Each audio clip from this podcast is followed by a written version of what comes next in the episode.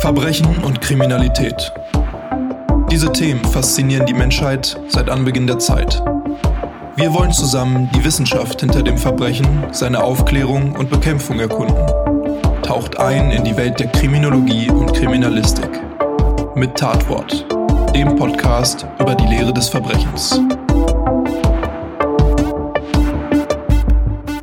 Hallo und herzlich willkommen zu einer weiteren Folge von Tatwort, dem Podcast über die Lehre des Verbrechens. Mein Name ist Tobi, ich bin Polizeikommissar und in diesem Podcast will ich mit euch in die Welt der Kriminologie und Kriminalistik eintauchen. Wir erkunden hier also zusammen die Lehre des Verbrechens und aber auch die Welt der Verbrechensbekämpfung und Aufklärung. In der heutigen Folge beschäftigen wir uns mit einem Thema, das mich, um ehrlich zu sein, jedes Mal, wenn ich darauf stoße, wieder besonders emotional berührt – sowohl in konkreten beruflichen Situationen, was tatsächlich auch gar nicht so selten vorkommt, wie jetzt zum Beispiel auch wieder bei der Vorbereitung auf diese Podcast-Folge. Und zwar geht es heute um Betrugsmaschen. Oder genauer gesagt geht es in dieser Folge erstmal um eine ganz spezielle und mittlerweile auch recht bekannte Betrugsmasche, denn heute wollen wir mal einen etwas genaueren Blick auf den sogenannten Enkeltrick werfen. In den letzten beiden Folgen habe ich euch ja eher grundlegende Begrifflichkeiten rund um das Thema Verbrechen präsentiert und das soll ja auch ein Hauptaugenmerk dieses Podcasts sein und bleiben. Allerdings habe ich mir auch gedacht, dass ich immer mal wieder ein paar interessante Rubriken etablieren möchte, die auch in anderen Bereichen einen gewissen Mehrwert bieten, so eben auch im Bereich der Kriminalitätsprävention. Und wie kann ein Podcast dabei helfen, Kriminalität einzudämmen oder vielleicht im Vorhinein schon zu verhindern? Indem man versucht, die HörerInnen, also euch, bestmöglich aufzuklären, damit ihr euch und andere danach selbst schützen könnt. So, und eine dieser Rubriken beginnt mit der heutigen Folge. In dieser will ich euch regelmäßig gewisse Betrugsmaschen vorstellen und dabei will ich euch dann nicht nur darstellen, wie genau diese Täter vorgehen, also was der sogenannte Modus operandi dabei ist, sondern auch, wie man sich und seine Mitmenschen eben schützen kann, beziehungsweise was man tun sollte, falls man dann leider doch Opfer eines solchen Betrugs geworden ist. Aber was ist Betrug überhaupt? Also delikttechnisch und somit strafrechtlich fällt der Enkeltrick nämlich unter den Paragraphen 263 des StGB, also den Betrug. Und dort heißt es, wer in der Absicht, sich oder einem Dritten einen rechtswidrigen Vermögensvorteil zu verschaffen, das Vermögen eines anderen dadurch beschädigt, dass er durch Vorspiegelung falscher oder durch Entstellung oder Unterdrückung wahrer Tatsachen einen Irrtum erregt oder unterhält, wird mit Freiheitsstrafe bis zu fünf Jahren oder mit Geldstrafe bestraft. Ja, das habt ihr euch jetzt hoffentlich alles gut gemerkt. Ist nämlich noch sehr wichtig. Ja, gut, dann weiter im Programm. Nein, Spaß. Ich weiß, Juristendeutsch ist manchmal schwierig zu erfassen. Erst recht, wenn man den Text auch gerade nicht vor sich liegen hat. Deswegen also nochmal der Kern des Ganzen, also die zu erfüllenden Tatbestände, kurz zusammengefasst. Eine Person muss bewusst jemandem finanziell schaden, sich selbst oder jemand anderen bereichern wollen und das Ganze muss durch eine Täuschung des Opfers geschehen. Auf gut Deutsch, man muss jemand anderem sein Geld abziehen und ihn dafür gehörig veräppeln. So viel erstmal zur grundlegenden Theorie. In der Praxis unterscheidet man tatsächlich dann etliche Arten von Betrug in den verschiedensten Bereichen, die aber trotzdem im Endeffekt strafrechtlich meist alle unter den gerade genannten Betrugsparagraphen fallen. Und dazu gehören zum Beispiel Waren- oder Warenkreditbetrug, Leistungsbetrug, Computerbetrug, äh, Abrechnungs- und Überweisungsbetrug oder auch Sportwettbetrug. Und bei dem Enkeltrick verhält es sich da nicht anders. Und da das außerdem eine Masche ist, die den meisten vermutlich schon bekannt sein dürfte, durch diverse Präventionsprogramme in Film, Fernsehen oder Zeitungen, dachte ich mir, das wäre sicherlich ein guter und anschaulicher Einstieg in das Thema. Der Enkeltrick ist eine spezielle Form des Betrugs, die hauptsächlich ältere Mitbürger als Opfer zum Ziel hat. Und rein statistisch gesehen fallen solche Taten übrigens unter die sogenannten SEM-UT, das ist die polizeiliche Bezeichnung, wie sie übrigens auch in der polizeilichen Kriminalstatistik genutzt wird, für Straftaten zum Nachteil älterer Menschen mit überregionaler Tatbegehung. Aber weil das nicht ganz so leicht von den Lippen geht und Polizeibeamte solche Abkürzungen einfach lieben, wird daraus dann kurzerhand Sam UT. Ältere Menschen meint in diesem Zusammenhang übrigens alle MitbürgerInnen so ab 60 Jahren, und die Täter nutzen dabei dann meist ganz gezielt die sich verschlechternden Lebensumstände der älteren Opfer aus, zum Beispiel durch eine Vereinsamung oder durch körperliche und oder geistige Gebrechen. Und weitere Merkmale dieser Taten sind, wie der Name ja auch schon sagt, dass die Täter bzw. Tätergruppen oft überregional agieren. Ein großer Teil der Tathandlungen findet noch nicht einmal in Deutschland statt. Die Anrufer sitzen oft zum Beispiel in benachbarten Ländern in Osteuropa und arbeiten dann mit den anderen Mittätern vor Ort in Deutschland einfach eng zusammen. Außer dem Enkeltrick gibt es auch noch ein paar andere Betrugsmaschen, die man unter den Semüté zusammenfassen könnte. Das wäre dann sowas wie der Glaswassertrick oder auch der Zetteltrick, äh, der falsche Polizeibeamte oder beziehungsweise falsche Amtsträger im Allgemeinen, falsche Mitarbeiter von der Telekom oder äh, auch anderen Dienstleistungsunternehmen oder auch der sogenannte Teppichbetrug. Und je hilfloser, naiver und liebenswürdiger die älteren Damen und Herren dabei sind, desto besser also für die Täter. Und das ist somit eine Straftat, die ich persönlich als ganz besonders perfide und hinterlistig einstufen würde.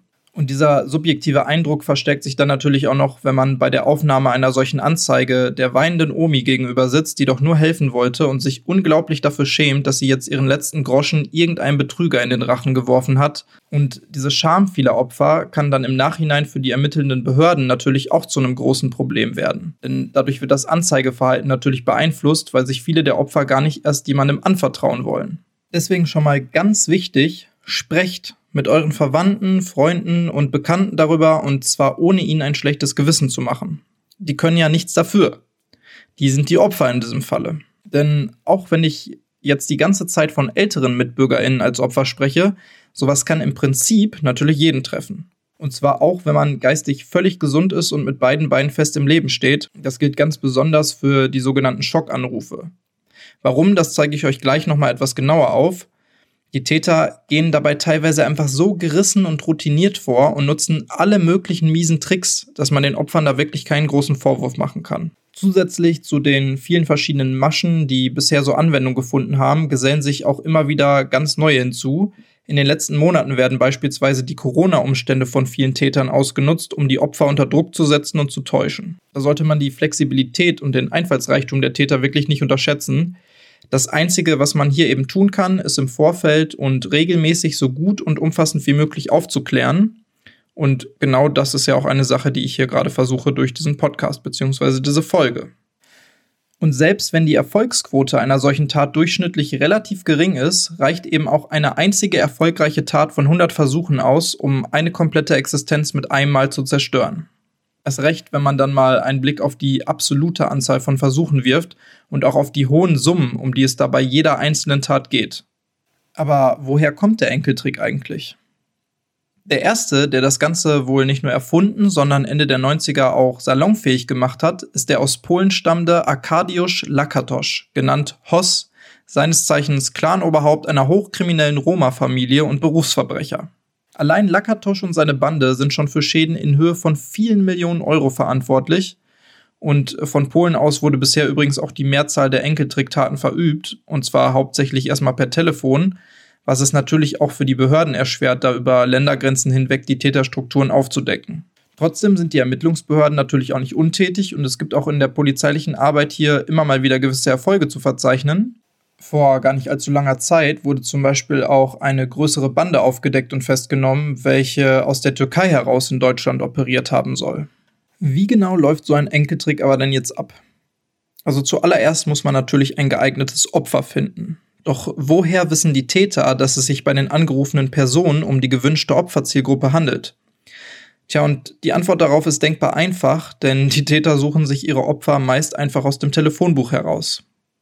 Also abgesehen davon, dass die meisten Menschen mit einem Festnetzanschluss heutzutage sowieso im Durchschnitt vermutlich schon etwas älter sind, lässt sich nämlich durch die Vornamen meist sehr gut erkennen, welcher Generation jemand angehört. Das heißt, altmodischere Vornamen wie Edith, Agnes, Margarete, Hedwig, Albert oder Wilhelm sind ein gefundenes Fressen für die Täter und das ist übrigens nicht nur beim Enkeltrick so, sondern passt auch genauso auf die anderen Betrugsmaschen bei den SEMUT. Hat sich also offensichtlich als eine erfolgreiche Vorgehensweise bei den Tätern bis heute durchgesetzt und dazu einer bestimmten Zeit und an bestimmten Örtlichkeiten meist auch gleich mehrere Opfer gleichzeitig bzw. kurz hintereinander kontaktiert werden, kann man auch da oft Muster erkennen. Das heißt, man kann in der polizeilichen Praxis tatsächlich beobachten, dass innerhalb von kurzer Zeit meist mehrere Personen in einer gewissen Straße oder mit dem gleichen Vornamen angerufen werden oder dass die Nachnamen der meisten Opfer dann mit dem gleichen Buchstaben beginnen oder ähnliches. Hier kann eine Auswertung der einzelnen Fälle dann natürlich auch viel über das Vorgehen der Täter verraten. Anschließend wird dann die gut geölte Maschinerie in Gang gesetzt, bei der jedes Mitglied der Täterbande eine ganz bestimmte Rolle zu spielen hat. Und als erstes kommt dann der sogenannte Anrufer ins Spiel. Wenn dieser dann, wie gerade beschrieben, ein geeignetes Opfer gefunden und anschließend am Telefon hat, versucht er möglichst geschickt und mit Hilfe gewisser Fragestellungen so viel wie möglich über die angerufene Person herauszufinden und dabei vorzugaukeln, dass er ein naher Verwandter oder Bekannter ist. Und das passiert meist durch offene Fragestellungen wie zum Beispiel, Hallo Oma, na, weißt du denn auch, wer hier ist? Und die Opfer füllen dann meist diese Lücken ganz von selbst und liefern den Tätern damit wertvolle Hinweise, um ihre Scharade weiterzuführen. Wenn man das Opfer dann davon überzeugt hat, dass man zum Beispiel der Enkel ist, täuscht man eine Notsituation am Telefon vor. Das kann dann eine größere Investition sein, die man tätigen muss und wofür man viel Geld braucht. Das kann aber im schlimmsten Fall zum Beispiel auch ein Autounfall der Angehörigen sein und weshalb man jetzt unbedingt ganz schnell Geld benötigt, um das Auto reparieren zu lassen oder sogar die Krankenhauskosten zu bezahlen. Und der Sinn dahinter ist, durch die Schilderung einer so schlimmen Situation möglichst viel psychischen Druck und auch Zeitdruck auf die Opfer auszuüben und sie somit auch davon abzuhalten, überhaupt klar denken zu können. Und deswegen wird so eine Handlungsweise der Täter auch Schockanruf genannt. Dabei versucht der findige Täter dann natürlich auch herauszufinden, wie viel Geld man demjenigen überhaupt abziehen kann und wo genau sich das ganze Geld befindet. Also ob man es gegebenenfalls auch noch von einer Bank abheben muss oder ähnliches und dass die meisten älteren Menschen ihr Vermögen ja sogar oft in Bar irgendwo zu Hause verwahren, spielt den Tätern dabei natürlich auch in die Karten. Denn so entfällt ein weiterer Kontrollmechanismus, um die Opfer zu schützen und im Zweifelsfalle aufhalten zu können. Aber dazu später mehr, wenn ich nochmal explizit darauf eingehe, wie man das Ganze am besten vermeiden kann. Hat der Täter sein Opfer also dann davon überzeugt, das Geld zur Verfügung zu stellen, findet der Anrufer noch irgendeinen Vorwand, falls er das nicht schon getan hat, warum man nicht selbst kommen kann, um das Geld abzuholen. Und er vereinbart dann meist mit dem Opfer, dass er eine Vertrauensperson vorbeischickt, die das Geld abholt. Obendrauf kommt dann in den meisten Fällen auch noch irgendeine Ausrede oder ein hanebüchener Unsinn, warum man niemandem sonst von dieser ganzen Geschichte erzählen sollte. Und jetzt kommen die sogenannten Logistiker ins Spiel. Die haben dann meist nämlich schon mal etwas recherchiert und zum Beispiel herausgefunden, wo das Opfer wohnt und wo die nächste Bank ist, falls das Opfer doch noch dorthin muss, um eine größere Menge Geld abzuholen. Sind Übergabeort und Übergabezeit sowie das weitere Prozedere dann geklärt, werden die Abholer aktiv. Und die agieren meist nicht alleine, sondern in kleineren Gruppen. Denn hier muss es ja dann nicht nur den einen Abholer geben, der die vorher vereinbarte Vertrauensperson spielt und das Geld übernimmt, sondern gegebenenfalls auch noch einen Fahrer oder einen Aufpasser, der sicher geht, dass das Opfer nicht schon die Polizei informiert hat. Und ist es dann schlussendlich zur Übergabe gekommen, sind die Täter logischerweise auch meist sehr fix wieder weg und die gesamte hart zusammengesparte Kohle leider ebenfalls.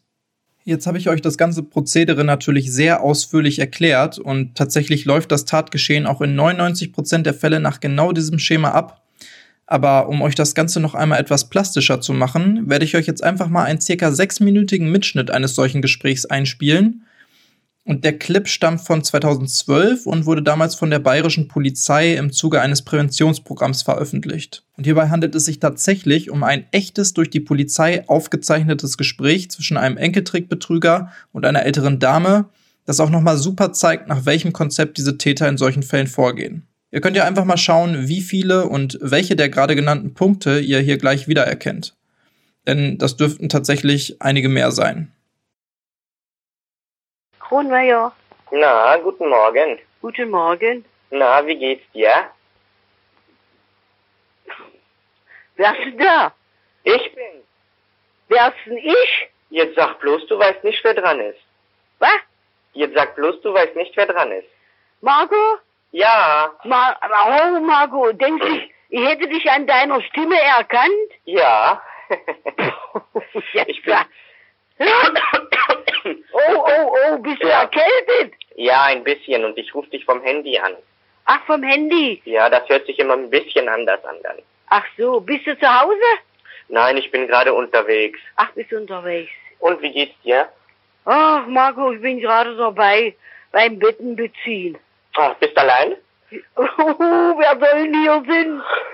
Oh, du bist vielleicht lustig. Na, Mensch, Oma muss immer alles alleine machen. das stimmt. Ich würde dir ja gerne helfen. Ja. Ne? Omi, Oh. hör zu, ich muss dich um einen Gefallen bitten. Ja? Aber versprech mir, das bleibt unter uns. Was? Ich muss dich um etwas bitten, Ja? aber versprech mir, das bleibt unter uns. Ja? Kann ich mich da auf dich verlassen, ne? Ja? Du, ich brauche nämlich unbedingt deine Hilfe. Ja? Was, Ja, brauch, was brauchst Hörst du? Ja, ich brauche deine Hilfe. Ich habe nämlich was Wichtiges gekauft wegen der Euro-Umwandlung, weißt du? Ja? Und ich habe das Problem, ich krieg erst am Mo ich krieg morgen erst das Geld von meiner Bank. Ja, und? Ich wollte, die kannst du mir das nicht heute geben, dann gebe ich dir das morgen wieder zurück. Ja, was brauchst du denn? Ja, das ist ein bisschen viel. Oh, was wie viel ist es denn? Das sind fast 25.000. Aber die gebe ich dir morgen hundertprozentig wieder. Ich muss das heute machen, weil ansonsten muss ich wieder acht Wochen warten und ich verliere meine Zinsen. Oh, ja. Margo, Margo. Ich, du äh, kriegst das morgen wieder. was? Du kriegst das morgen wieder. Ja? Äh, Da, das kann ich dir schwören. Da kannst du mir den Kopf verpacken, wenn ich dir das nicht morgen wieder gebe. ja. Äh, wozu brauchst du denn das? Ich habe ich hab solche Anteile gekauft, weißt du? Ich habe mein Geld fest angelegt, in, in, also in so einen Brief, weißt du? Ja? Und das ist viel besser, als wenn ich das jetzt mit dem Euro mache. Ja? Weil der Euro, der geht immer runter und rauf und ich will da nicht in den Euro mit dem machen. Verstehst du? Ja? Und ich habe ein bisschen Schwarzgeld gehabt, aber bleibt unter uns, ja? Ja, ja. Ne? Und deswegen. Ja. Und das brauchst du heute schon. Ja, du kriegst das morgen wieder. Ja. Ja. Ich, Hast du's? was? Kannst du mir die geben? Ja. Hast du's zu Hause oder auf der Bank? Nee, auf der Bank, Marco. Ich habe zu Hause, oh, so viel Geld habe ich nicht zu Hause. Ach, musst du zur Bank, Ich ne? muss auf der Bank gehen. Ja, dann geh, hör zu, dann tu mir doch einen Gefallen, weil die Banken machen ja heute am Mittag schon zu, ne? Warum? Ja, die machen ja am Mittag zu, dann ist ja Pause immer. Ach so, nee, ich glaube nicht, bei uns nicht. Nee? Ja, bei, bei, bei mir muss ich das ja schon. Hörst du, was du machst, bitte? Dann tu mir doch einen Gefallen, dann geh zur, hast du es auf dem, im Safe oder auf dem Sparbuch? Auf, auf Sparbuch, Marco. Ja, kommst du auch daran? Ja, ne? Ja, jetzt muss ich erst mal, jetzt muss ich da drüber und muss fahren. Ich weiß es eben nicht. Ja, wo ist denn dein Sparbuch? Hast du es zu Hause? Auf Sparbuch, das Sparbuch habe ich zu Hause. Ja, guck mal auf dem Sparbuch, wie viel du drauf hast. Wie viel ich drauf habe? Ja, hast du denn 25 drauf? Ja, ne? ja, Marco, ich hab viel mehr drauf. Du hast viel mehr drauf? Ja. Ja, weil ich habe dich deswegen gefragt, weil, weil ein Freund von mir, der wollte mir noch 10.000 leihen, aber der will von mir dann 1.000 Mark drauf haben. Ach so. Versteht? Und deshalb, wenn er mir die 10 leiht und du, das sind ja 35, kannst du mir nicht denn die 35 leihen, dann brauche ich ja nicht von ihnen und den den Tausender da schenken. Oh, Marco, das weiß ich nicht, ob ich 35 drauf hab. Nee, Nee. dre- 30, ja. Ja, dann gut, dann mach, dann hol dann 8, ja, 25 dann, ja? Ist gut dann, ja? 25. Ja, das wird okay sein. Hörst du, dann geh jetzt zur Bank, ja? Ja, äh, da muss ich aber jetzt fragen, ob ich das kriege. Das kriegst du, das kriegst du. Ja? Aber erzähl denen bloß nicht, dass du das für mich gibst oder so, ne? Hä? Ja, du kannst, du gehst jetzt zur Bank, ne? Ja, ja. Und dann sagst du, du möchtest bitte 25.000 Mark kaufen, weil du es unbedingt brauchst. Und wenn die dich fragen, wozu du das brauchst, dann sagst du denen nicht, dass du das leihen tust oder sowas. Dann, dann geben die das vielleicht nicht, weißt du? Ach so. Ja, die machen sich ja dann ein bisschen Sorgen immer. Hörst du? Ja. Dann sagst du, du brauchst das für dich und fertig. Hörst du? Ja. Die müssen ja nicht wissen, wozu du das brauchst, oder? ja, nee. Nee. Okay, dann geh jetzt zur Bank und sag denen, du möchtest bitte 25.000 Mark abheben und nimm deinen Personalausweis mit, ne? Ja. Den Personalausweis und das Sparbuch musst du mitnehmen. Was muss ich mitnehmen? Äh, Dein Sparbuch ja. und den, den Personalausweis. Ach, der, äh, der kennt mich doch doch schon, laut Ja, aber die wollen immer die, die wollen ja immer den Personalausweis damit haben. Ach so. Als ich, als ich für die Akten, ich weiß es nicht, ne? Ja. Ja, da musst du ja nicht zweimal hin und her laufen, deshalb sage ich dir das ja, ne? Ja. Okay? Dann Ja. mach dich gleich auf den Weg, ja? ja, du bist lustig, ich hab dir was zu tun hier. Ja, dann lass das stehen. Ja. Oma, tu mir den Gefallen. Das sind ja nur zehn Minuten oder so, ja? Ja. Okay? Okay, Ja. dann geh jetzt zur Bank und guck mal nach, ob du es kriegst, ja? Ja, ich, ich gucke, ob ich's kriege. Ja. Wenn ich jetzt aber nur nicht kriege, was machen wir denn? da? Ja, dann muss ich dann weitersehen irgendwie. Dann hänge ich mich wohl auf. Ach, wo willst du denn aufhängen? Ja, du bist lustig. Ich nehme einen Strick und hänge mich dann auf. Ach Quatsch, das wird schon klappen. Hörst du? Was? Das wird schon gut gehen. So, ich weiß nicht, wie es euch jetzt geht, aber ich bekomme da echt Puls bei sowas und ich finde es auch wirklich unangenehm, mir das anzuhören. Ich schätze mal, dass es einigen von euch da wohl ähnlich geht. Man merkt hier einfach auch ganz deutlich, wie gut die meist sehr charismatischen und auch rhetorisch gewandten Täter solche Dinge wie Einsamkeit, Schwerhörigkeit, Gutgläubigkeit und auch die Hilfsbereitschaft der Opfer ausnutzen und zusätzlich dann auch noch sowas wie die schlechte Verbindungsqualität des äh, Gesprächs für sich zu nutzen wissen. Also das sind absolute Profis. Und um dann noch einen draufzusetzen und euch zu zeigen, mit welchen Tricks diese Betrüger in den schlimmsten Fällen so arbeiten, noch kurz eine weitere Geschichte aus der Praxis, die dann an Dreistigkeit wohl auch kaum mehr zu überbieten ist. Und zwar geht es dabei um einen Fall, bei dem die Täter genauso vorgegangen sind, wie ihr es gerade jetzt schon mehrfach gehört habt, also ein Anrufer setzt sich mit dem Opfer, in diesem Falle einer älteren Dame, in Verbindung und gaukelt vor, ihre Enkelin zu sein. Die ältere Dame ist aber clever und riecht den Braten auch schon meilenweit gegen den Wind, da das alles irgendwie nicht so richtig zusammenpasst, was die angebliche Enkelin da so am Telefon erzählt und legt deswegen schlussendlich auf. So und jetzt kommt's aber. Einige Minuten später klingelt das Telefon erneut. Am Telefon ist aber die Polizei. Der Polizeibeamte erklärt dann der älteren Dame am Telefon, dass er weiß, dass sie gerade von Enkeltrickbetrügern angerufen wurde und er bittet um Mithilfe beim Fangen der Täterin. Und die ältere Dame stimmt sofort zu. Der Polizeibeamte erklärt dann weiter, dass es nur möglich sei, die Täter zu fassen, wenn man sie bei einer echten Geldübergabe fasst. Sie soll also so viel Geld wie nur irgendwie möglich zusammenkratzen, in einen Umschlag stecken und sich bereithalten. Und mehrfach versichert der Polizeibeamte ja auch, dass ja gar nichts passieren kann, weil sich überall um ihr Haus herum und in ihrer Straße Polizisten versteckt halten, um die Täter sofort zu fassen. Und die ältere Dame will natürlich helfen und deswegen hält sie sich genau an die Anweisungen des Polizeibeamten. Kurze Zeit später klingelt es dann auch schon an der Haustür. Eine junge Frau nimmt den Umschlag mit mehreren tausend Euro darin entgegen und ist gleich darauf auch wieder verschwunden. Nachdem sich eine Stunde später immer noch niemand bei der älteren Dame gemeldet hat, wird sie langsam misstrauisch und ruft über die 110 bei der Polizei an.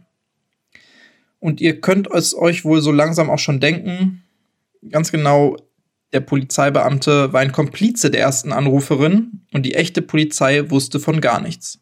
Das Geld ist weg, die Täter sind bis heute nicht gefasst.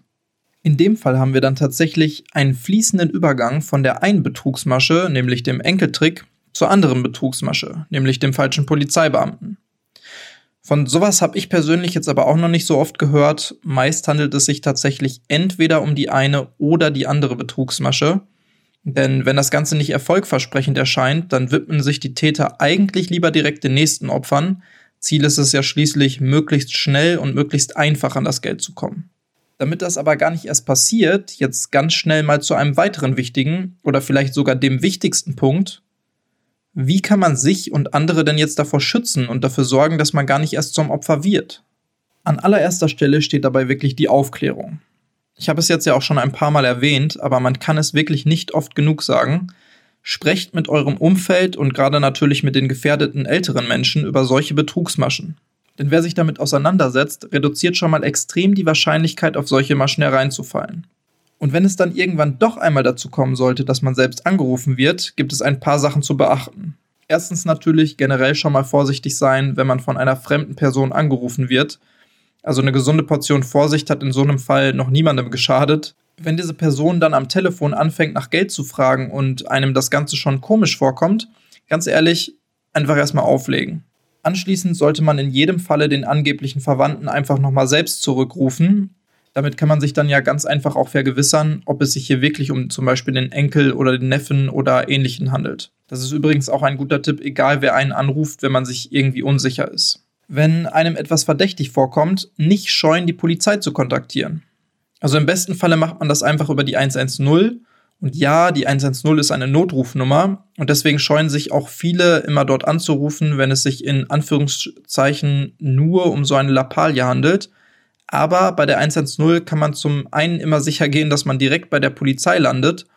Und die 110 ist eben auch genau für solche Fälle da. Also keine falsche Scheu und wirklich in solchen Fällen die Polizei kontaktieren. Zu guter Letzt sollte man selbstverständlich niemals, also unter keinen Umständen, irgendeinem Fremden sein Geld in die Hand drücken. Und das gilt natürlich auch genauso für Schmuck oder andere Wertgegenstände, ist klar. Wenn ein Verwandter oder guter Freund eine so hohe Geldsumme haben will, dann wird er es sicherlich auch einrichten können, persönlich vorbeizukommen oder das Ganze irgendwie anders zu regeln. und dann vielleicht auch mal erstmal in Ruhe vorher darüber zu sprechen. Und das gilt selbstverständlich auch für den Fall, dass man das Geld irgendwo an einem bestimmten Ort hinterlegen soll. Bitte einfach nicht machen. Dann lieber selbst nochmal eine eigene Vertrauensperson hinzuziehen, nur um sicher zu gehen und das Ganze irgendwie vorher nochmal abklären. Man sollte sich gegebenenfalls auch überlegen, ob man wirklich mit seinem vollen Namen und der Adresse im Telefonbuch stehen möchte. Also das darf natürlich jeder für sich selbst entscheiden, klar, aber in vielen Fällen würde es den Tätern schon den Wind aus den Segeln nehmen, äh, wenn man seinen Vornamen nicht ganz ausschreibt, sondern beispielsweise nur den ersten Buchstaben stehen lässt. Damit hat man der ganzen Masche meist schon eine grundlegende und dringend benötigte Information entzogen.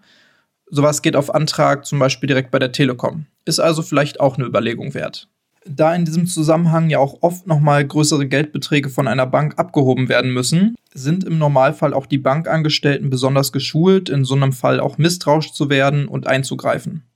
Also meist bieten diese dann vor Ort auch nochmal ihre Hilfe an, versuchen die Opfer über die Betrugsmaschen aufzuklären und informieren dann einvernehmlich die Polizei. So hat man hier nochmal eine zusätzliche Kontrollinstanz und auch das hat sich mittlerweile schon viele Male bewährt. Und wenn man dann, warum auch immer, doch Opfer einer solchen Straftat geworden ist, muss man sich auch absolut nicht dafür schämen. Das kann wirklich jedem passieren und bei den Fällen, von denen ich euch jetzt gerade auch erzählt habe, kann das ja sicherlich auch echt jeder nachvollziehen, warum man unter gewissen Umständen dann eben doch auf sowas reinfallen kann. Also bitte vertraut euch jemandem an, im Zweifelsfall natürlich immer der Polizei und erstattet Anzeige. Denn gerade auch das hilft der Polizei im Nachhinein dann vielleicht sogar die Täter dingfest zu machen. Wenn man der Polizei dabei dann nochmal besonders tatkräftig unter die Arme greifen will, dann macht man sich im besten Falle auch noch so viele Notizen wie möglich zu dem ganzen Sachverhalt. Also zum Beispiel, welche Nummer war während des Anrufs im Display zu sehen, wie hat sich die Stimme angehört, war es eine männliche oder eine weibliche Stimme, hat die Person mit einem Akzent gesprochen, was genau hat die Person am Telefon gesagt. Also je mehr Informationen, desto besser. Aber auch wenn man diese Informationen nicht hat, lohnt es sich immer die Polizei einzuschalten und eine Anzeige zu erstatten. Begebt euch nur bitte nicht selbst in Gefahr, weil ihr die Täter irgendwie dingfest machen wollt, ohne die Polizei einzuschalten. Aber das dürfte ja vermutlich auch jedem klar sein. So. Ich hoffe, mit diesen ausführlichen Informationen zum Enkeltrick konnte ich euch zumindest ein wenig für den Ernstfall wappnen. Auch wenn ich mir natürlich wünsche, dass ihr gar nicht erst in diese Situation kommt. Wenn ihr noch Fragen habt oder Feedback loswerden wollt, dann schreibt mir gerne über Facebook oder Instagram. Da findet ihr mich nämlich unter Tatwort Podcast. Ich hoffe, diese Folge hat euch gefallen. In zwei Wochen gibt es dann auch schon die nächste Folge zu hören. Und auf die freue ich mich schon ganz besonders. Äh, da besuchen mich nämlich zwei Überraschungsgäste von einem sehr bekannten und populären deutschen True Crime Podcast. Könnt ihr schon mal raten, wer das ist. Ansonsten bleibt mir wieder mal nur zu sagen, auf Wiederhören, bleibt sauber und bis zur nächsten Folge von Tatwort.